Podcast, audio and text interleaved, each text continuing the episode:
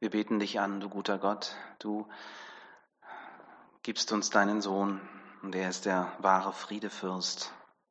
Er hat Frieden gemacht zwischen dir und uns, zwischen uns und anderen Menschen. Auch in uns selbst dürfen wir diesen Frieden spüren, diese Stille, diese Geborgenheit, diese Ausgeglichenheit. Danke für dieses Geschenk. Danke, dass du in uns lebst und dass du Frieden schaffst. Und du willst, dass sich dieser Frieden ausbreitet in uns und dass er stärker wird, dass er hineinreicht in diese Welt, die nichts so sehr braucht wie diesen Frieden. Bitte schenke es. Und wir wollen deine Werkzeuge sein. Amen. Ich lese uns einen Ostertext aus dem Lukasevangelium. Lukas 24 ab Vers 13. Am gleichen Tag, gemeint ist der Ostersonntag, am gleichen Tag waren zwei Jünger von Jesus unterwegs nach Emmaus, einem Dorf, das etwa elf Kilometer von Jerusalem entfernt lag. Auf dem Weg sprachen sie über alles, was geschehen war. Plötzlich kam Jesus, schloss sich ihnen an und ging mit ihnen, aber sie wussten nicht, wer er war, weil Gott verhinderte, dass sie ihn erkannten. Worüber redet ihr da? fragte Jesus. Was beschäftigt euch denn so? Da blieben sie voller Traurigkeit stehen. Einer von ihnen, Kleopas, sagte, du bist wohl der einzige Mensch in Jerusalem, der nicht gehört hat, was sich dort in den letzten Tagen ereignet hat. Was denn? fragte Jesus. Das, was mit Jesus von Nazareth geschehen ist sagten sie. Er war ein Prophet, der vor Gott und dem ganzen Volk erstaunliche Wunder tat und mit großer Vollmacht lehrte. Doch unsere oberen Priester und die anderen Ältesten haben ihn verhaftet, den Römern ausgeliefert und zum Tod verurteilt. Er wurde gekreuzigt. Wir hatten gehofft, er sei der Christus, der Israel erretten und erlösen wird. Das alles ist vor drei Tagen geschehen. Und heute Morgen waren einige Frauen aus unserer Gemeinschaft schon früh an seinem Grab und kamen mit einem erstaunlichen Bericht zurück. Sie sagten, sein Leichnam sei nicht mehr da und sie hätten Engel gesehen, die ihnen sagten, dass Jesus lebt. Einige von uns liefen hin, um nachzuschauen und tatsächlich, der Leichnam von Jesus war verschwunden, wie die Frauen gesagt hatten. Darauf sagte Jesus zu ihnen, was seid ihr doch für unverständige Leute? Es fällt euch so schwer zu glauben, was die Propheten in der Schrift gesagt haben. Haben sie denn nicht angekündigt, dass der Christus all diese Dinge erleiden muss, bevor er verherrlicht wird? Und er begann bei Mose und den Propheten und erklärte ihnen alles, was in der Schrift über ihn geschrieben stand. Mittlerweile näherten sie sich ihrem Ziel, dem Dorf Emmaus. Es schien so, als ob Jesus weitergehen wollte, da baten sie ihn inständig über Nacht bei ihnen zu bleiben, da es schon dunkel wurde. Da trat er mit ihnen ins Haus. Als sie sich hinsetzten, um zu essen, nahm er das Brot, segnete es, brach es und gab es ihnen. Und da gingen ihnen die Augen auf und sie erkannten ihn. Und im selben Augenblick verschwand er. Sie sagten zueinander, war es uns nicht seltsam warm ums Herz, als er unterwegs mit uns sprach und uns die Schrift auslegte? Und sofort brachen sie auf, gingen nach Jerusalem zurück, wo die elf Jünger und die, die bei ihnen waren, sich versammelt hatten. Als sie ankamen, wurden sie schon mit der Nachricht empfangen, der Herr ist tatsächlich auferstanden, er ist Petrus erschienen. Da erzählten auch die beiden Jünger aus Emmaus ihre Geschichte, wie Jesus unterwegs mit ihnen gesprochen hatte und wie sie ihn erkannt hatten, als er das Brot brach. Ihr Lieben, wir haben hier zwei Männer, die sind unterwegs. Sie haben Jerusalem verlassen. Ihr Ziel, wie wir gehört haben, ist der kleine Ort namens Emmaus. Das sind zwei gute Wegstunden entfernt, wenn man stramm geht. Ja, ein konkretes Ziel ist das aber für die beiden nicht. Die wollen eigentlich nur erst einmal Abstand gewinnen. Die brauchen Raum von dem, was sie da gerade hinter sich haben. Das ist gut, dass man erstmal den Ort des Geschehens verlässt, raus aus diesem Hexenkessel Jerusalem, der angefüllt ist mit Pilgern ohne Ende. Die Straßen so voll, der Lärm. Wer was Schlimmes erlebt hat, das kennt ihr, denke ich, auch. Das ist uns nicht neu. Wer was Schlimmes erlebt hat, der fühlt sich oft erst einmal wie gelähmt, unfähig zu beschreiben, auch was, was fühle ich da eigentlich. Und manchmal vermeidet man dann auch die Begegnung mit anderen Menschen, die man gut kennt. Gerade dann. Ist auf der einen Seite merkwürdig, aber irgendwie braucht man da diesen Abstand. Und diesen beiden Jüngern, die jetzt nicht so in den Zwölferkreis gehören, denen scheint das genauso zu gehen. Die reden miteinander und das reicht ihnen völlig aus. Die brauchen die anderen nicht. Manchmal ist das wesentlich. Und manchmal muss man vielleicht auch ganz allein sein. Nochmal Revue passieren lassen. Was war denn eigentlich? Das tun die beiden hier. Kleopas ist der eine, der andere Jünger bleibt namenlos. Sie reden miteinander, sie erinnern sich an die guten Dinge, an den hoffnungsvollen Beginn, aber sie wagen es auch so ganz langsam darüber zu sprechen, wie schlimm das Ende ist, Jesus war eben doch nicht der Messias. Ja, schade. Wir haben gedacht und geglaubt, aber ja. Und plötzlich ist Jesus da. Er gesellt sich zu ihnen, er schließt sich ihnen an. Das ist das Eigenartige bei Jesus und das kennen wir auch. Jesus ist manchmal da, er kommt zu uns, obwohl wir ihn überhaupt nicht gerufen haben. Er ist einfach da. Wir merken es nur nicht. Er ist auch dann da, wenn wir nicht mit ihm rechnen. Das ist das Schöne. Und er begleitet uns auf den Wegen unseres Lebens, auch ohne dass wir ihn immer darum bitten. Wenn ich so zurückblicke, dann erkenne ich das immer wieder auch im eigenen Leben. Auch manchmal, wenn ich dann so Wege gegangen bin, die gar nicht im Sinne von Jesus waren, ja, manchmal bewusst und manchmal unbewusst. Ich erkenne das im Nachhinein, dass er immer bei mir war dass er bei mir geblieben ist, auch dann, wenn ich versucht habe, vor ihm wegzulaufen. Seltsamerweise war ich mir seiner Gegenwart in dem Augenblick selber nicht bewusst. Und genauso geht es den beiden Menschen hier. Die kennen Jesus eigentlich recht gut sogar. Aber in diesem Moment erkennen sie ihn nicht. Er ist für sie ein Fremder ohne Namen. Das ist eigenartig, gell? Wenn man drei Jahre lang zusammen mit jemand war, seltsam. Was passiert hier? Und dann schreibt uns Lukas, offensichtlich, weil er selbst sonst auch keine Erklärung dafür hat, er schreibt, Gott verhinderte, dass sie ihn erkannten. Ja, aber das ist manchmal so, gell? Das heißt, dass sich Jesus auch von uns manchmal absichtlich nicht zu erkennen gibt. Warum macht er das? Gibt es irgendwas Wichtiges, was wir hier lernen können? Ich denke schon. Jedenfalls schaltet sich Jesus in das Gespräch der beiden ein. Er will wissen, worüber reden die denn da. Er will erfahren, warum die so traurig sind. Und hier wird er zum Seelsorger. Das ist so schön, wie er das macht. Und ich glaube, dass Jesus das heute Morgen auch bei dir und bei mir so machen will.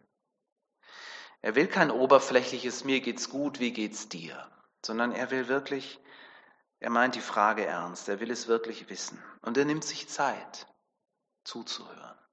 Die stillen Ostertage, wenn sie denn still sind, ich weiß nicht, wie es bei euch aussieht, ähm, aus welchen äh, Situationen ihr gerade kommt und in welche ihr hineingeht, aber die Stille ist, glaube ich, auch mal wichtig, um wirklich mit Jesus auch mal zu reden. Und sei es, wenn, wenn zu Hause äh, alles drunter und drüber geht, dass man mal eine, eine Stunde einen Spaziergang macht und einfach nur mit Jesus zusammen ist. Es kostet manchmal Überwindung, sich zu offenbaren, auch Jesus gegenüber. Ich merke das auch manchmal. Und voreinander ist es noch viel mehr so. Was denkt der andere von mir, wenn ich ihm jetzt sage, dass es mir nicht gut geht? Hält er das überhaupt aus? Ja, solche, solche Sachen haben wir ja alle schon mal erlebt, ne? dass man dann ehrlich wird und plötzlich merkt, der andere kann damit gerade gar nicht umgehen. Hätte ich mal bloß nichts gesagt. Kleopas ähm, sagt äh, Folgendes auf die Frage von Jesus, sag mal, lebst du hinterm Mond? Ich, ich mache das jetzt mal ein bisschen so flapsig, ja, so, so, aber so ähnlich ist seine Antwort ja gedacht. Jesus fragt, was, was ist denn passiert?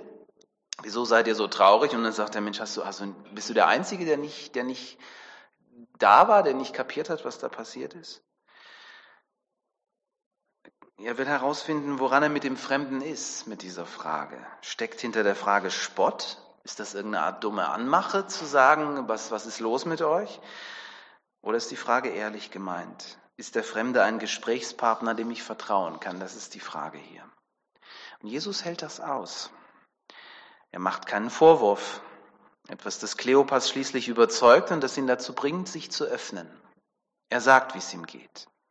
Und das ist auch etwas, das allen Menschen zu allen Zeiten immer wieder erlebt haben, wenn sie mit Gott ins Gespräch kommen, wenn sie einem guten Freund gegenüberstehen, wenn sie miteinander unterwegs sind. Übrigens dieses Miteinander ins Gespräch kommen, während man spazieren geht, das ist auch was Wunderbares, weil man sich dann nicht direkt in die Augen schaut, sondern man geht nebeneinander her und hört den anderen bloß. Ja, und dann sprudelt es raus aus Kleopas. Er erzählt von den wunderbaren Erfahrungen, die er mit Jesus gemacht hat, von den tollen Predigten über die Liebe Gottes, von den Wundern, die er gesehen hat. Kleopas hat nie zum engen Kreis der Jünger gehört, aber er hat an Jesus geglaubt und er hat so sehr gehofft, dass der wirklich der Messias ist. Und sie haben es doch alle geglaubt, dass Jesus die Veränderung bringt in die Welt, von der die Propheten geweissagt haben, dass das Reich Gottes endlich anbricht. Und dann hat sich herausgestellt, dass Jesus wohl doch nicht der Messias war, denn er wurde ja an einem Kreuz hingerichtet. Und mit dem Tod Jesu ist der Traum von Kleopas auch gestorben. So eine Enttäuschung. Das tut so weh. Aber es hilft nicht, einem toten Gott nachzutrauern, weil das Leben geht doch weiter. Es geht nach Emmaus. Es geht nach Emmaus. Und dann? Mal sehen. Tja, und so wie die beiden Jünger, die auf dem Weg nach Emmaus sind, so laufen auch wir manchmal durch das Leben. Wir reden über die tragischen Ereignisse um uns herum, in Politik und Gesellschaft, in den Nachrichten. Wir machen unseren Unmut Luft und beklagen die Gottlosigkeit unseres Volkes. Und wir meinen das so. Wir sind ehrlich betroffen, aber wir unternehmen nichts. Na, was soll man auch machen, gell? Was sollen wir schon machen? Man kann doch nichts ändern. Und so wie die Jünger, so sehen wir Jesus nicht, obwohl er direkt neben uns geht, obwohl er da ist. Unsere Gedanken kreisen um unsere täglichen Aufgaben, um unerfüllte Sehnsüchte und Wünsche. Unsere Blicke können wir nicht lösen von den Enttäuschungen, die wir erlebt haben, durch andere Menschen, vielleicht auch durch unser eigenes Versagen. Wir feiern Ostern. Aber warum eigentlich? Weil es auf dem Kalender steht? Weil es mal wieder dran ist, alle Jahre wieder? Oder feiern wir das mit unserem Leben? Bewegt uns das, dass Jesus auferstanden ist? Treibt uns das zum Handeln? Oder leben wir so, als wäre Jesus eigentlich immer noch tot? Bist du enttäuscht darüber, dass so wenig Veränderung geschieht? Du betest und betest und nichts passiert. Die Erfahrung kennen wir auch, gell? Du hast gehofft, dass du die Führung Gottes erleben würdest, wenn du Gott bittest, wie es in deinem Leben weitergehen soll. Und du sagst, ich will ganz für dich da sein, aber zeig dich mir und sag mir, wie es weitergeht und was dran ist. Und du hast das Gefühl, du redest da in einen leeren Raum hinein und nichts passiert. Du hast vielleicht erwartet, dass Jesus dir Sieg schenkt über die Versuchungen in deinem Leben, aber immer dann, wenn es darauf ankommt, ist er nicht da. Und deine Lieblingssünde ist stark und die Versuchung und du fällst wieder auf die Nase. Kleopas erzählt von den Frauen, die am leeren Grab Jesu waren und die dort von den Engeln gesagt bekommen hätten, Jesus sei auferstanden. Nee, das ist so weltfremd. Das kann man doch nicht wirklich glauben. Was hilft es, sich Hoffnungen zu machen, wo keine Hoffnung mehr ist? Also wir lesen diese Texte und denken darüber nach ja immer aus einem gewissen Zeitabstand und wir kennen ja auch die gesamte Geschichte, das äh, macht es für uns leicht. Aber ich denke dann so, armer Kleopas, ich kann dich so gut verstehen, weil ich kenne diese Situationen doch selber aus meinem Leben, wo es mir ähnlich ging. Und da hat es mir auch nichts gebracht, dass Leute mich dann versucht haben, mit irgendwelchen Argumenten zu überzeugen. Vielleicht hätte nicht einmal eine Engelserscheinung irgendwas geändert, ja. Es sei denn bei euch Frauen, da ist das vielleicht anders. Deswegen kommen die Engel auch immer wieder zu den Frauen. Ja? Die haben einen Blick dafür. Veränderung kann nur geschehen, wenn der Auferstandene mir selbst begegnet. Das muss persönlich werden. Jesus muss zu mir reden. Nur so geht das. Und nur da, wo Gott die Blindheit meiner Augen aufhebt, nur da kann ich etwas von seiner Wirklichkeit erkennen.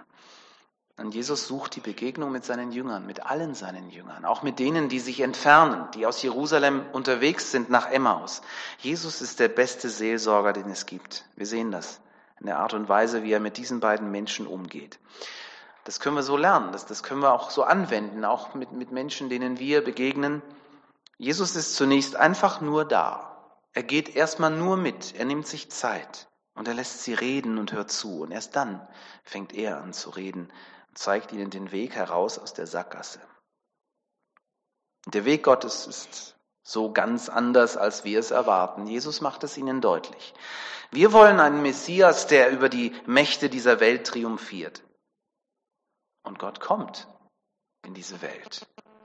Aber was macht er? Er gibt seine Macht ab. Er lässt sich fesseln, verspotten. Wir wollen einen Herrn, der uns frei macht von Leid und Krankheit. Und Gott kommt in unser Leid. Und was macht er? Er leidet selbst.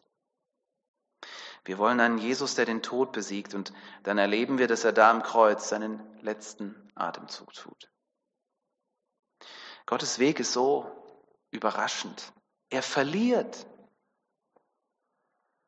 Aber dadurch erringt er einen Sieg, der größer ist, als sich das irgendwer vorstellen kann. Wie ein Samenkorn wird er in die Erde gelegt und stirbt. Und dann keimt aus dem Tod und der Dunkelheit das neue Leben und entfaltet sich zu nie geahnter Pracht und Größe. Jesus ist auferstanden. Er lebt. Und dieses Leben ist so stark, dass ihn nicht einmal das Grab aufhalten kann. Es behauptet sich. So habe ich das neulich auch wieder gesehen bei einem meiner Spaziergänge. Durch den Asphalt bricht der Löwenzahn. Unglaublich. Wie macht er das? Das Leben findet einen Weg. Ja. Auf dem Weg nach Emmaus befinden sich zwei Menschen. Sie sind enttäuscht, sie sind traurig, sie sind auf der Flucht vor der Realität, sie ziehen sich zurück, weil diese Welt zu grausam ist, zu hart ist, das halten sie nicht aus. Und das ist nicht nur schlecht. Emmaus ist ein guter Ort in unserem Leben. Wir alle brauchen solche Orte, um zur Ruhe zu kommen, um verarbeiten zu können. Wir brauchen immer wieder einen Abstand von Dingen, die uns nicht gut tun. Das ist auch wichtig. Manches verlangt uns ganz viel Kraft ab. Aber wichtig ist auch, dass man nicht in Emmaus bleibt. Denn Emmaus ist auf lange Sicht gesehen eine Sackgasse. Das Leben muss weitergehen. Wir brauchen Orte und Gelegenheiten, an denen wir zur Ruhe kommen, aber es geht nicht darum, für immer aus dieser Welt zu fliehen.